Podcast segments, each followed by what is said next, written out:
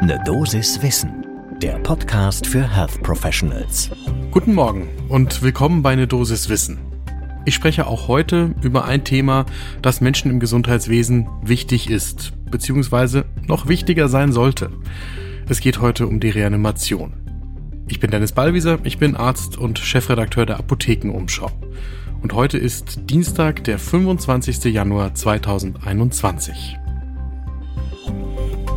Podcast von gesundheithören.de und Apothekenumschau Pro. Der Anlass, heute über die Reanimation zu sprechen, der ist ein Review, der im Lancet erschienen ist, die erste von zwei Arbeiten dort. Das sind Literaturreviews und die KollegInnen haben sich mit dem aktuellen Sachstand zu Reanimation und Herz-Kreislauf-Stillstand beschäftigt. Ich will aber heute ehrlicherweise gar nicht so sehr über diesen Review sprechen. Den verlinken wir in den Show Notes und wer sich für den interessiert, der findet den auch. Ich möchte aber sofort über ein etwas anderes Thema sprechen, und zwar über den Deutschen Rat für Wiederbelebung, die guten, im letzten Jahr erschienenen aktuellen Leitlinien zur Reanimation und warum ich finde, dass auch Menschen im Gesundheitswesen darüber viel häufiger untereinander und mit Laien sprechen sollten. Nehmt euch eine Tasse Kaffee und dann lege ich los. Alles, worüber ich jetzt gleich rede, das findet ihr auf der Website grc-org.de. Das ist German Resuscitation Council, also der Deutsche Rat für Wiederbelebung und alles, was ihr dafür finden müsst, das verlinken wir in den Show Notes zu dieser Folge.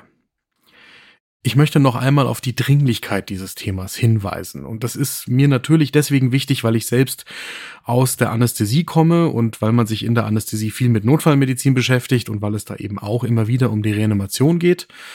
Und weil ich aber sowohl in meiner Zeit schon als Jugendlicher im klassisch über das Rote Kreuz Rettungsdienst und dann später auch in der Klinik und bis heute in vielen Gesprächen, aber auch im Erleben ganz praktisch immer wieder feststelle, dass das Handeln in der akuten Situation auch für viele Menschen im Gesundheitswesen eine Hürde darstellt, und zwar ein Leben lang.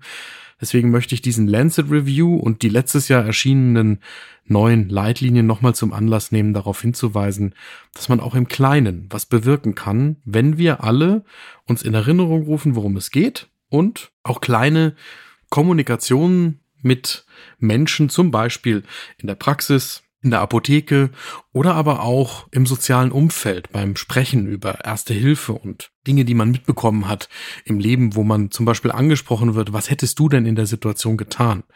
Wenn wir alle solche Situationen nutzen, Menschen vor allem die Angst zu nehmen. Die Angst, irgendetwas falsch machen zu können und dabei Gutes bewirken können, damit beim nächsten Mal überhaupt etwas getan wird. Die Zahlen, die es für Deutschland gibt, die man beim German Resuscitation Council findet, die sind nach wie vor desaströs.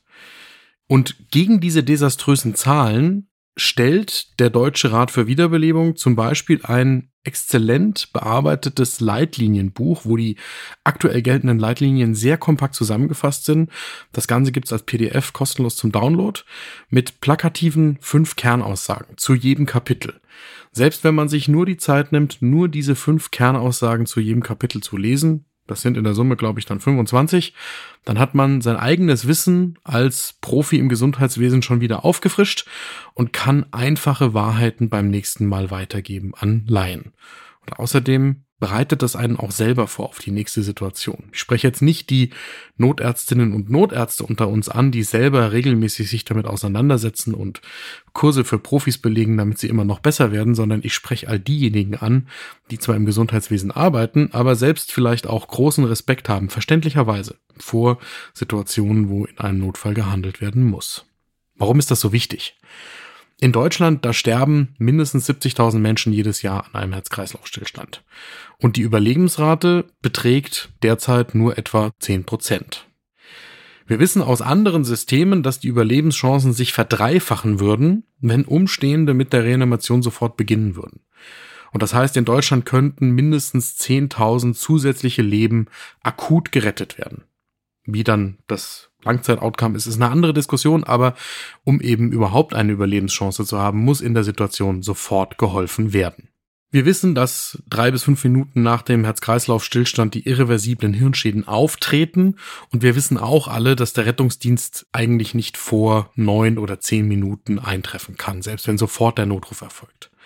Und das heißt, es kommt immer wieder auf die Laienreanimation an. Und was so desaströs ist, ist, dass eben in 60 Prozent der Fälle der Herz-Kreislauf-Stillstand beobachtet wird, meistens im häuslichen Umfeld.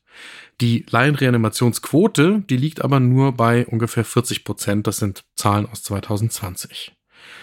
Dabei, das wissen wir auch alle, man kann ja eigentlich nichts falsch machen, außer nichts zu tun.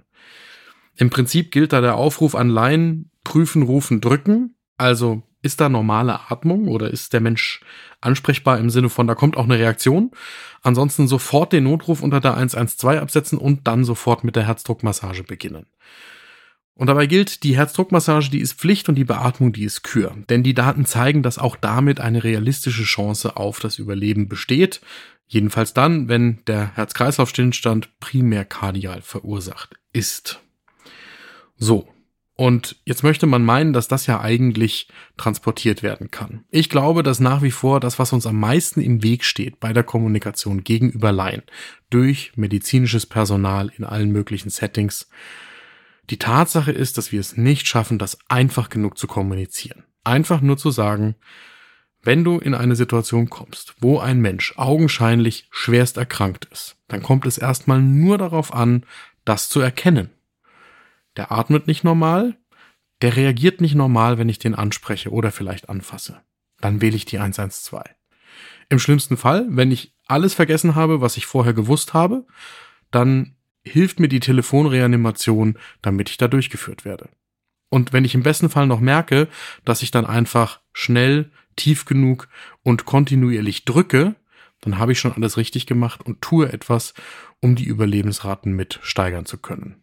Das zeigen ja sogar Studien an Schulkindern, die im Rahmen von Trainings, wenn gerade nicht Corona-Pandemie ist, ausgebildet werden in der Laienreanimation. Und das wäre ein schönes Thema, um das zum Beispiel in der nächsten Kaffeepause mit einer Kollegin oder einem Kollegen zu vertiefen.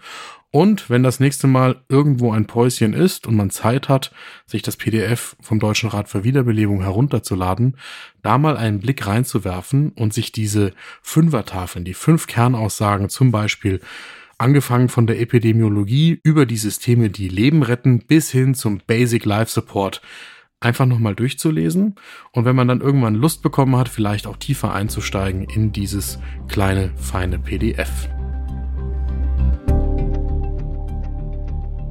So viel für heute bei eine Dosis Wissen. Wenn ihr Themen habt, die ihr gerne angesprochen wissen wollt, dann schickt mir doch bitte eine E-Mail an eine Dosis Wissen at apotheken-umschau.de. Die nächste Folge gibt's morgen früh ab 6 Uhr überall da, wo ihr Podcasts hört.